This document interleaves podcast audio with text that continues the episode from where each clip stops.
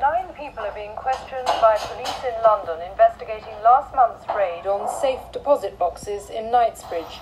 They also say they found several million pounds worth of cash, silver, and jewellery. Olá, operários! Bem-vindos de volta ao Fábrica de Crimes. Eu sou a Mari. E eu sou a Rob. Eu espero que vocês tenham feito um bom voo, na medida do possível, no episódio passado. É, gente, quem escutou o episódio passado sabe que foi, né, sobre um sequestro de avião lá da Ethiopian Airlines e que foi bem tenso. E para nossa surpresa, vários operários mandaram mensagens no Instagram contando sobre momentos dramáticos na hora de pegar o avião. E aí a gente relembrou que a gente também teve os nossos próprios traumas. Então a gente preparou um texto sobre isso lá na plataforma da Aurelo. É, eu confesso que eu gostei de compartilhar um pouco do meu medo, que hoje eu diria que é infundado, porque né, é um transporte mega seguro. Mas o episódio de hoje se passa em terra firme, mas nem por isso é menos tenso. É, e Mari, curiosamente, assim como o caso do episódio passado, esse caso aqui também é, digamos assim, inédito, né? Porque meio que é a primeira vez que a gente aborda um crime como esse tipo, eu acho que por aqui, né? É, na verdade, operários, a gente acabou se inspirando numa minissérie brasileira que vai ser lançada na Netflix no dia 16 de março chamada 3 toneladas Assalto ao Banco Central. É, e a gente ficou super feliz porque a Netflix liberou essa série para o Fábrica, então para a gente conferir antes da estreia e para convidar vocês a assistirem também. É, a série tá muito legal, a gente viu, a gente amou. Eu sou suspeita para falar, eu já tinha visto esse filme, né, em 2011, porque tem um filme sobre esse caso. E até hoje é um assalto citado né, em vários sites gringos como um dos maiores do mundo e mais bem elaborado. E é uma minissérie, são só três episódios, mas obviamente a gente não vai dar spoiler por aqui. Então a nossa recomendação é que você entre na Netflix e clique naquele sininho para receber a notificação do lançamento da série. Bom, antes de começar o episódio de hoje, vamos ouvir a mensagem da operária Beatriz Fernandes, que na época que ela mandou esse áudio, ela estava fazendo TCC da faculdade. Oi Mari, oi Rob, tô aqui mandando mensagem depois de maratonar todos os episódios sem parar desde semana passada. Dei graças a Deus que tinha muito episódio, porque quando eu vi que vocês só lançam dia 1 e dia 15 de cada mês, confesso que fiquei um pouco triste, mas eu entendo porque a qualidade dos episódios e os casos que vocês trazem são muito bons. E eu só queria falar isso mesmo. Continuem com o trabalho maravilhoso que vocês estão fazendo. Vocês estão sendo minhas companheiras de trabalho trabalho de TCC. Nessa fase que eu tô terminando meu TCC, o Fábrica tá ajudando muito a me distrair. E é isso, obrigada por fazer os operários pessoas mais informadas sobre os crimes. É isto. Bi, obviamente que você deve ter tirado 10, né, no seu TCC, afinal você estava ouvindo Fábrica. Pois é, só isso já garante sucesso por si só. Com certeza. E no episódio de hoje, o Banco de Knightsbridge, ou o roubo de milhões.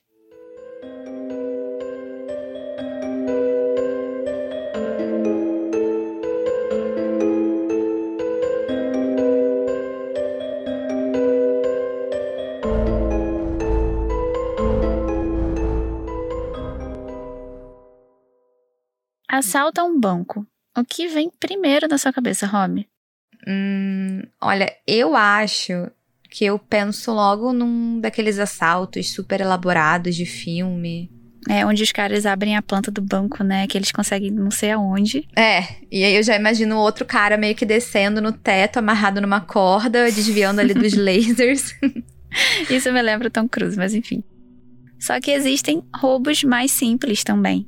Na verdade, pesquisando sobre o caso de hoje, eu encontrei um artigo em inglês muito legal que analisou 23 roubos a bancos no mundo inteiro e produziu uma espécie de relatório apontando algumas características bem interessantes. E aí eu vou falando ao longo desse episódio.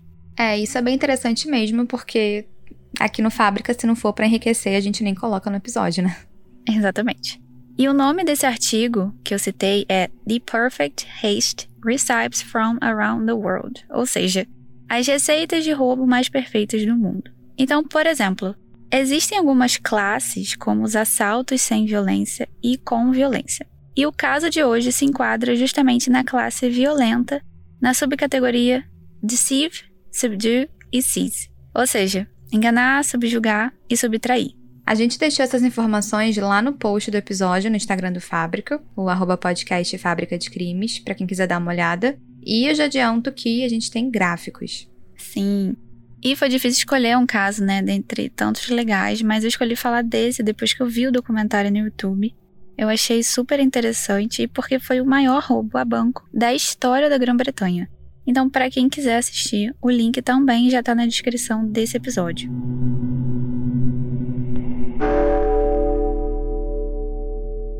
Esse era o som que Valerio Vichey desejou tanto escutar ao sair da Itália, o Big Ben em Londres. O Valério, ele era italiano, nascido na cidadezinha de Ascoli Piceno, na Itália. E só para situar vocês, a gente colocou no Instagram um mapa para vocês darem uma olhada nessa cidade. E eu falei que era uma cidadezinha porque ela realmente é bem pequena, com cerca de 50 mil habitantes. E infelizmente eu não encontrei muitas informações sobre a infância dele, porque as notícias começam falando da adolescência. E assim, a única informação mais antiga que eu vi é que ele nasceu em 55. Então, pelo que eu pude apurar, ele sempre foi um garoto muito esperto. Tipo, muito mesmo. E digamos que sempre teve uma inclinação pro lado errado. É, tipo aquela pessoa que tem um potencial para fazer uma coisa da maneira certa, mas acaba fazendo ali as escolhas mais erradas, né? É, exatamente. E nem se pode dizer que era porque a origem dele era mega humilde ou porque ele sofreu muito, teve traumas, porque não é verdade. O Valério era de uma família de advogados, o pai e o irmão eram advogados, e ele teve boas oportunidades na vida. Uma delas foi fazer a faculdade que ele queria. Então, aos 16 anos, o Valério escolheu cursar filosofia na Universidade de Roma. E aí você pode pensar, nossa, que prestígio, não é mesmo?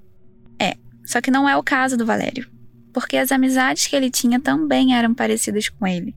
Tinham uma tendência pro mal. E ele começou depois a ser muito influenciado por essas amizades, e a principal dela foi com um cara chamado Gianni Nardi. O Gianni era um cara nove anos mais velho do que o Valério, e ele fazia parte de um grupo classificado como terrorista neonazista. Aliás, o Johnny era o líder desse grupo e o Valério se identificou com o grupo e começou a fazer parte dele. Então, tipo, esse grupo começou as atividades pintando suásticas em prédios públicos e depois disso, não satisfeitos, começaram a fazer explosões, bombardeios.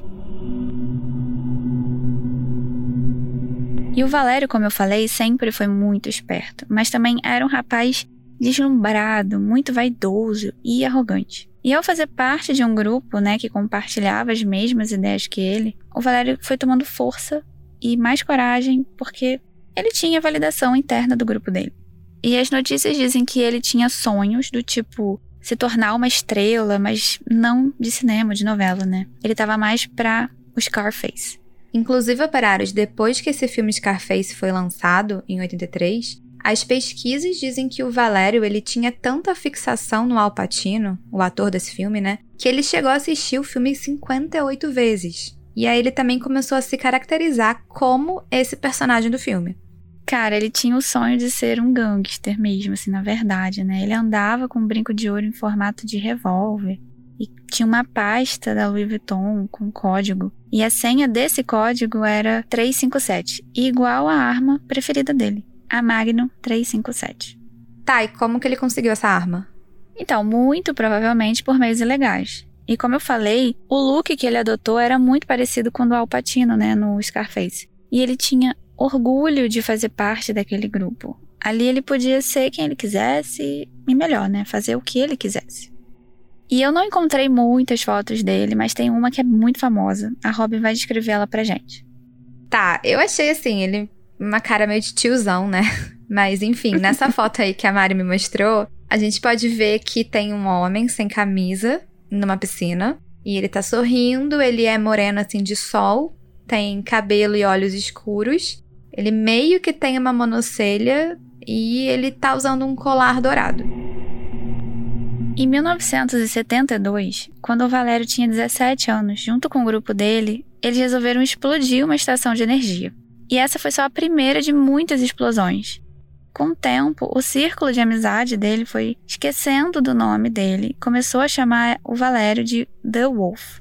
Ou seja, esse apelido significava o lobo. E ele nasceu depois de várias explosões nos anos 70 e 80, porque desde muito novo ele costumava entrar em brigas. Mas com o tempo, esse grupo foi ficando muito politizado e pequeno demais para o Valério. E nas palavras dele: Por um breve período, eu estava envolvido com política. Mas depois eu percebi que não valia a pena e comecei a roubar bancos. Eu gostava da emoção da perseguição com a polícia. Mas ele não começou a roubar bancos do nada. Ele começou com pequenos assaltos e a mão armada e a bancos menores. É, e a gente sabe que a segurança de um banco hoje em dia é bastante diferente do que aquela que existia nos anos 80. É verdade. Inclusive no artigo, aquele que eu citei, que fala dos roubos a banco, eles explicam que cada banco no mundo tinha em termos de sistema de segurança, tipo alarme, sensor de movimento, reconhecimento digital, câmera, guardas, enfim. E com esses roubos, o Valério foi ficando cada vez mais rico e rico. E em 1985, ele resolveu que se mudaria para Londres, na Inglaterra. Não sei bem o que motivou ele, mas talvez tenha sido né, os mais de 50 roubos pelos quais ele estava sendo procurado na Itália. É, pelo fato dele ser um criminoso, né? Esse é um bom motivo para você emigrar. Pois é, um pequeno estímulo, diria.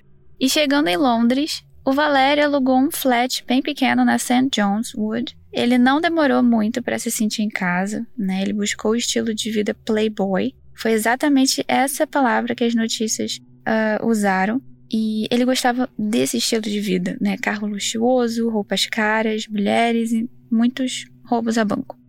E para quem quiser ver, tem uma foto da Ferrari que o Valério comprou lá no post do Instagram do Fábrica. É, e eu, Mari, não entendo nada de carros. Quanto mais os mais caros, né? Mas era uma Ferrari preta, do tipo a parte da frente abre. Sabe onde você bota óleo? Uhum. Essa parte ela abre ao contrário. Descrição de uma leiga. Enfim. Então ele tinha uma vida luxuosa, só jantava em lugar caríssimo, gostava de sair com as mulheres, especialmente as loiras. E uma dessas mulheres é mencionada nessas reportagens, ela se chamava Lady Bienvenida Buck, uma espanhola loira e descrita como muito bonita. Não, e só esse nome, né? Lady Bienvenida Buck parece muito sei lá, que saiu de um livro da Agatha Christie. Cara, parece. Eu pensei exatamente a mesma coisa. Mas de fato era o nome dela, né? E dizem que essa moça continuou com ele por muito tempo, mesmo ele tendo várias mulheres ali na fila, né? Como o Valério tinha sido bem sucedido na Itália, nos 50 e poucos roubos que ele fez, ele chegou em Londres muito confiante. Então, antes dele ficar conhecido, ele simplesmente chegou a assaltar o banco da rainha da Inglaterra. O banco, no caso, que a família real deixava o dinheiro da família, né? Exatamente. O nome do banco é Coutts. E eu não sabia disso. Porque, tipo, a gente sabe que eles são podres de rico, mas eu nunca tinha parado para pensar em qual banco esse povo guarda fortuna. E o Coutts é esse banco. E para vocês terem ideia, o banco tem 300 anos de existência. Foi fundado em 1692 e já cuidou, tipo, de fortunas de duques, princesas, enfim. Aí o Valério ele achou uma boa ideia roubar esse banco, né? Do tipo, não tô fazendo nada, vou lá roubar o banco da rainha. Exatamente, coragem, né? E audácia. Realmente não faltavam no Valério. E eu vou te dizer que ele conseguiu. Ele roubou esse banco, levou uma grana, ninguém pegou ele. Então, tipo, ele saiu 100% ileso. E sobre esse assalto eu não encontrei muitos detalhes, mas eu creio que ele não conseguiu fazer isso sozinho. Só que não foi esse roubo que levou o Valério às capas do jornal e às revistas e que levou as pessoas a escreverem livros sobre ele. Na verdade, Valério Vichey tinha um ego gigante e o roubo ao Kutz não era suficiente. Claramente, para ele não importava o dinheiro né, em si. Claro que era bom, porque financiava a vida de luxo dele. Mas o que ele realmente gostava era da emoção, de que falassem mal, mas falassem dele, que contassem a proeza dele nos noticiários, que ele conseguisse escapar da polícia. Então ele gostava desse circo todo, né, da atenção. Era a realização de um sonho para ele praticamente, e o maior desses sonhos era roubar o banco de Knightsbridge. E aqui eu preciso dizer que Knightsbridge é tipo um, uma área de Londres, né, um bairro muito próspero, muito rico, com muito comércio de luxo, lojas de marca, tipo Louis Vuitton, Harrods, Gucci, Dior, museus, casarões vitorianos, né? Então, assim, tem moradores abastados. É a nata da riqueza. E nesse bairro tinha um local, que é o Knightsbridge Safe Deposit Center, que era tudo que os milionários queriam. Um lugar para guardar não só dinheiro, mas qualquer outra coisa. Eu não sei se vocês já viram em filme, as pessoas muito ricas sempre acabam guardando joias, passaporte, dinheiro numa espécie de caixinha de depósito que fica dentro de um cofre pequeno, né, na parede, junto com outros milhares de cofres. E eu falo milhares porque eram no total 4 mil. É, eu sei o que você está falando, mas eu não sei exatamente como seria o nome disso em português, né? Talvez seja banco mesmo, mas é diferente porque é exatamente o que você disse, Mari. Guarda coisas como se fosse um grande cofre.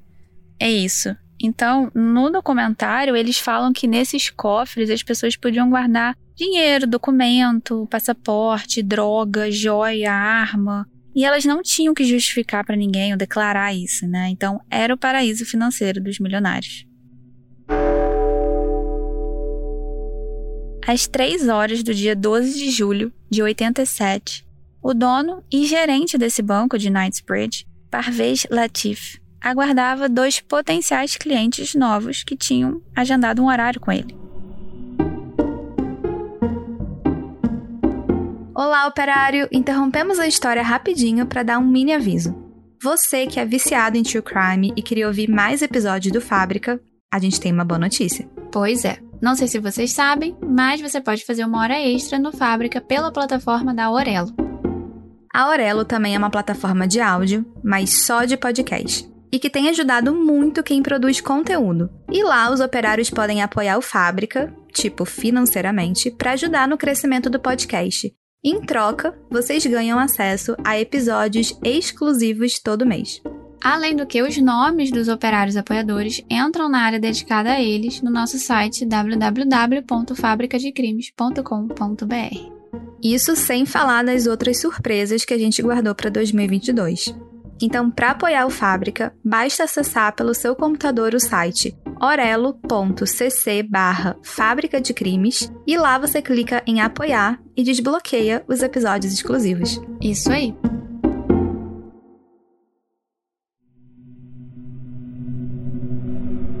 Os dois clientes se identificaram como homens de negócio e chegaram na hora marcada, nem um minuto mais, nem um minuto a menos.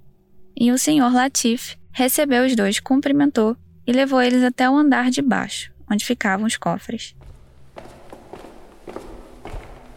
E quando ele começou a mostrar todas as instalações e salas do banco, o clima ficou mais tenso.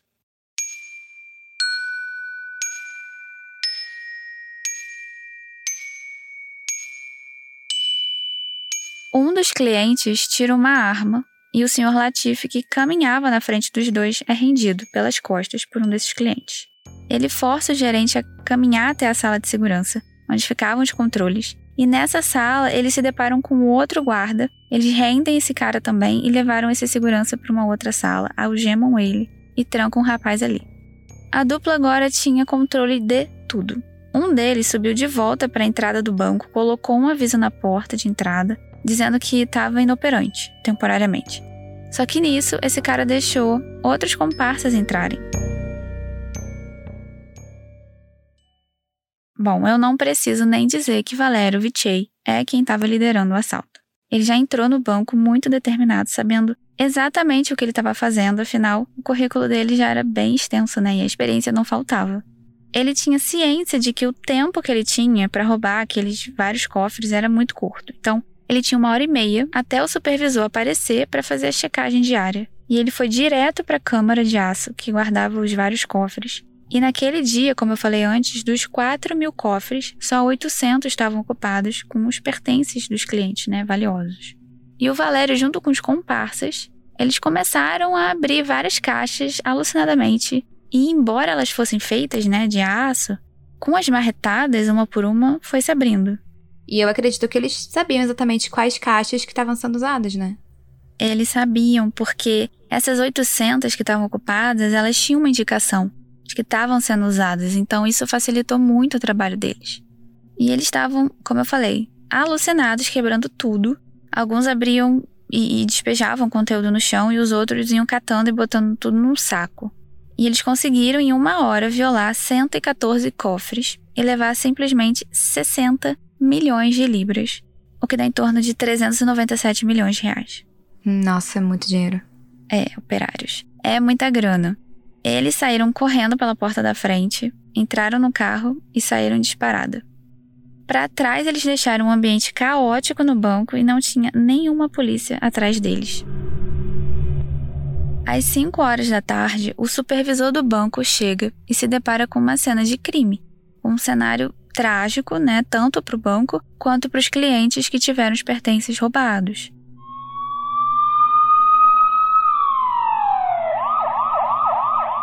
A polícia então foi chamada, junto com a perícia, para examinar aquela cena de crime.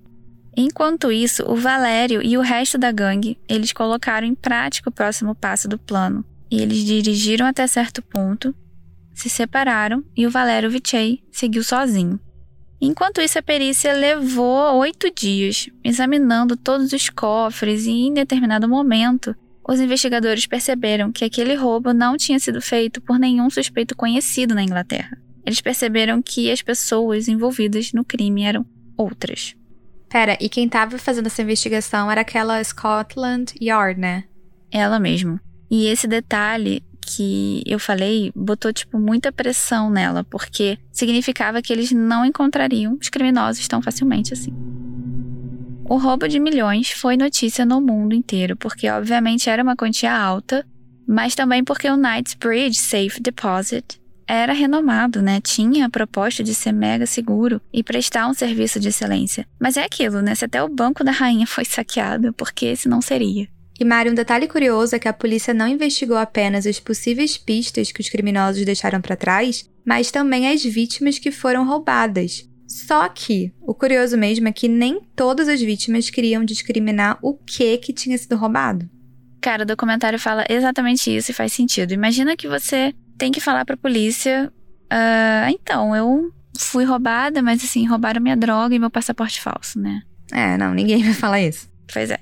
Então, ao todo foram 12 vítimas que nunca apareceram para prestar depoimento sobre o crime, nunca falaram o que tinha dentro dessas caixas e a polícia nunca soube o que, que tinha no cofre.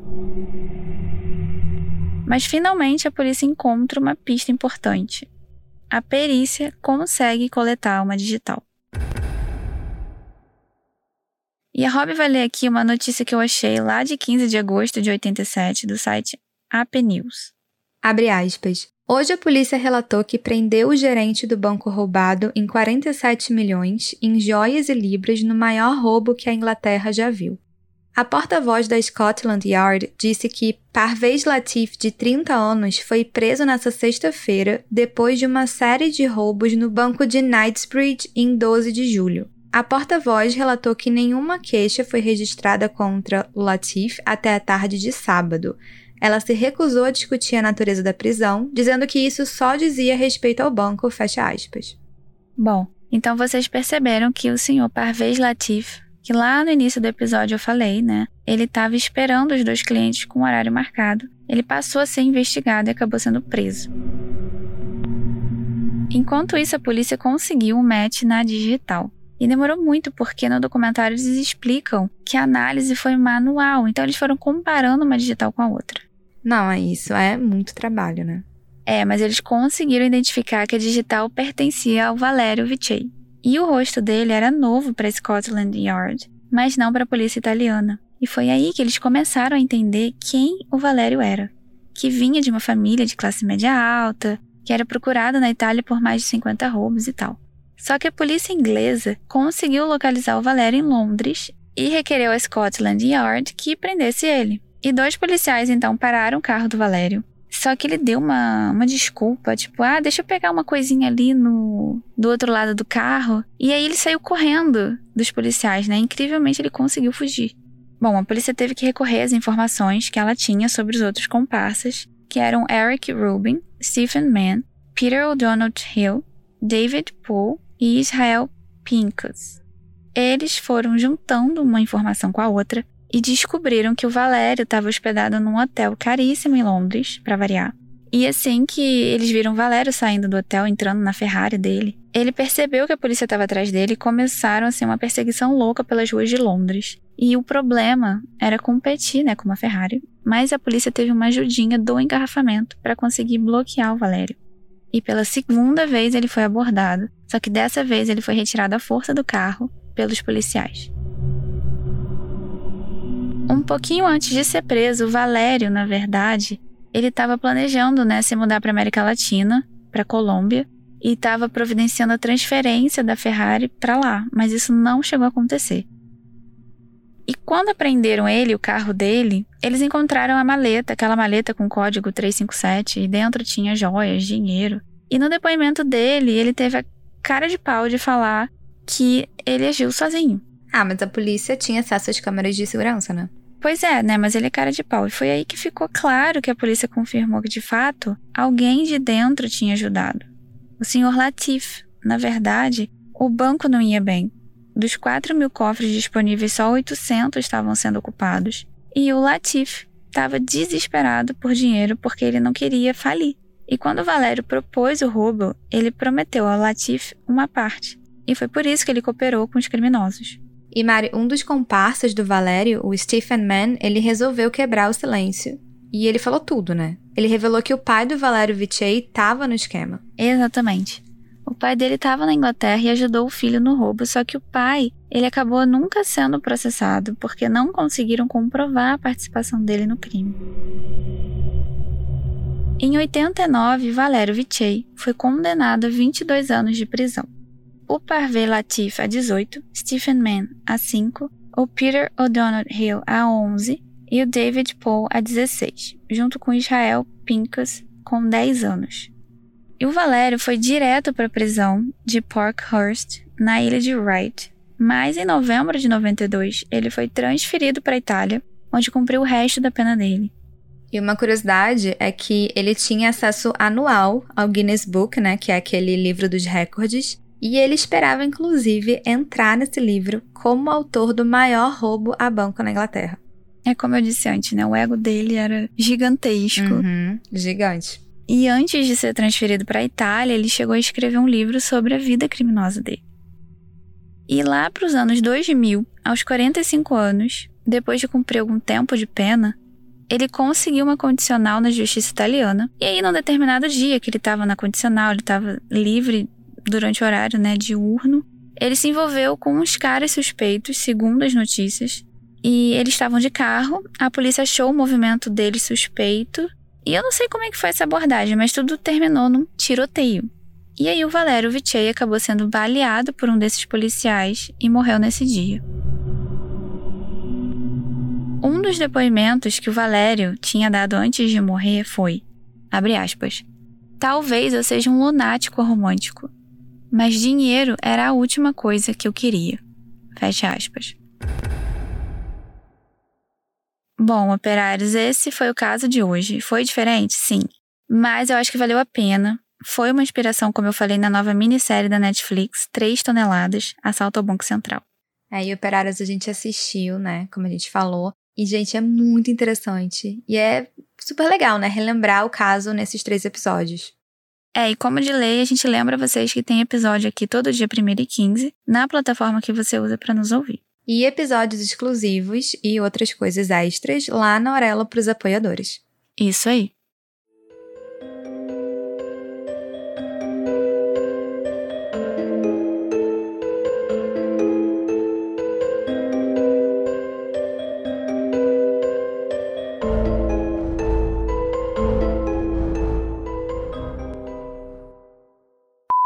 Parece aquela expressão de centavos, de milhões. O roubo de milhões. Eu acho que parece. Enfim.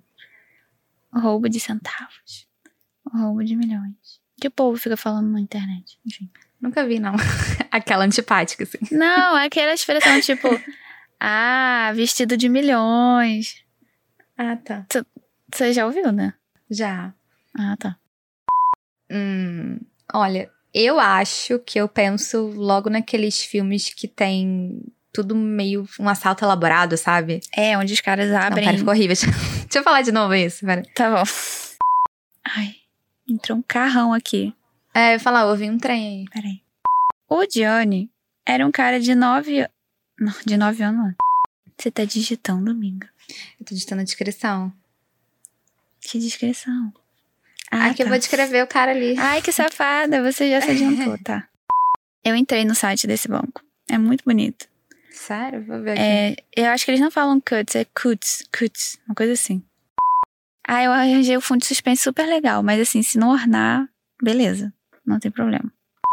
Cara, isso me lembra muito aquele banco do Harry Potter, sabe? Uhum. Como é que chama? Bring... Gringotts? Gringotts. Gringotts. Cara, eu tô com uma cena assim de Harry Potter na cabeça. E embora elas fossem feitas de aço, embora. Eita. Tá, tá, tá legal a narração, não? Tá. Uhum. Ah, então tá. Tô achando que tá meio rouco. E Mari, um detalhe curioso é que a polícia não investigou apenas as possíveis pistas que os criminosos deixaram pra trás. Ai, peraí, deixa eu só tirar aqui. A porta-voz da Scotland Yard disse que Parvei, Parvez, né? Parvei Latif, eles falam assim. Requereu tá certo, né? É, eu tava pensando nisso também. É, não vai tá certo. É que é feio. Requeriu, tá errado, né? É sim. Ah, não. Mas você falou Parvê. Aí, tipo, em alguns momentos você fala Parvez. É porque esse nome é um nome paquistanês. Ah, é? Achei que fosse, sei lá, francês. Não. Parvez Latif, eles falam assim.